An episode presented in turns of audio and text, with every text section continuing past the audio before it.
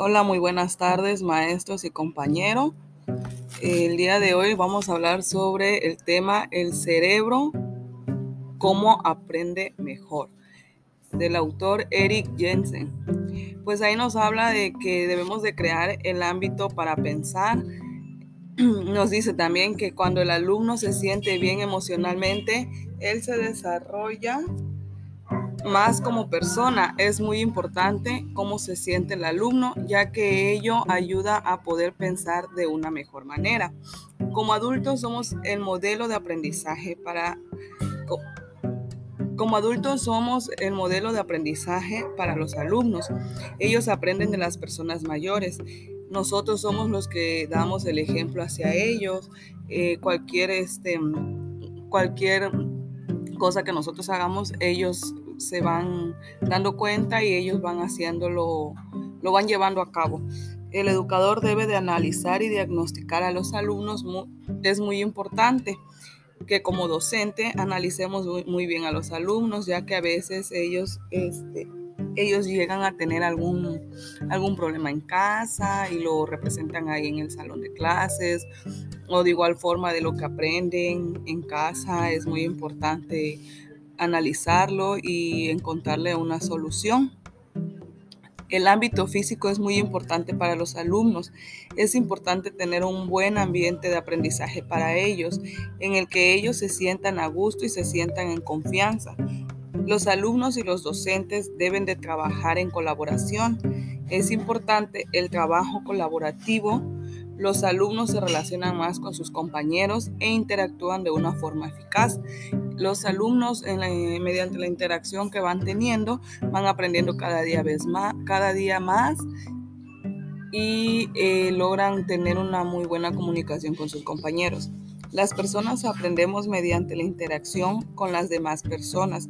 Cada uno da sus puntos de vista sobre algún tema que tratar y así es como las personas aprendemos una aprendemos una de la, una de la otra. El diálogo es muy importante para poder obtener mejor aprendizaje. Mediante el diálogo podemos ir analizando, podemos ir escuchando lo que cada persona dice y poder obtener algún aprendizaje de ello. Y de igual forma, mediante vamos dialogando, podemos ir dando nuestro punto de vista, incluso podemos hacer preguntas y es ahí como llevamos a cabo el que el cerebro vaya trabajando y vayamos aprendiendo como docentes, como alumnos y como personas. La metacognición, nos hablaba ahí sobre la metacognición, metacognición, nos dice que hace que el alumno planee, monitoree y evalúe su propio pensamiento y aprendizaje. Así Así sabe cómo está su pensamiento y cómo se debe de trabajar con el aprendizaje. Mediante él va evaluando lo que él va diciendo eh, o, lo que él va aprendiendo durante alguna conversación, durante, algún, durante alguna clase que tengamos. Eh, él puede ir este, evaluándose y diciendo, ¿no? Pues qué es lo que sí hizo bien y qué es lo que no.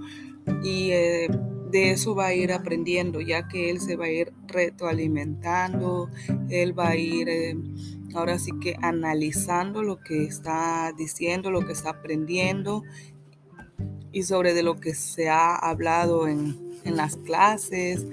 Es muy importante el, saber eh, trabajar con nuestro cerebro para poder obtener algún aprendizaje y el cómo pensar. Es muy importante también cada vez eh, que llevamos a cabo el pensamiento, de qué forma se lleva a cabo y cómo poder obtener alguna respuesta a lo que, a lo que pensamos o a lo que estamos aprendiendo.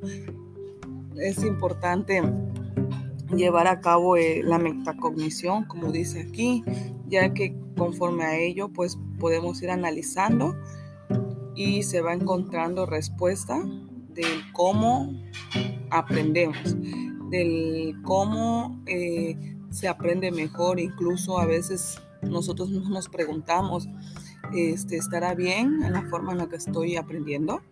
¿Será que es la forma correcta? ¿Por qué no buscamos estrategias para poder saber cómo es la manera correcta de aprender. Muchas gracias maestro y compañeros. Esto fue todo.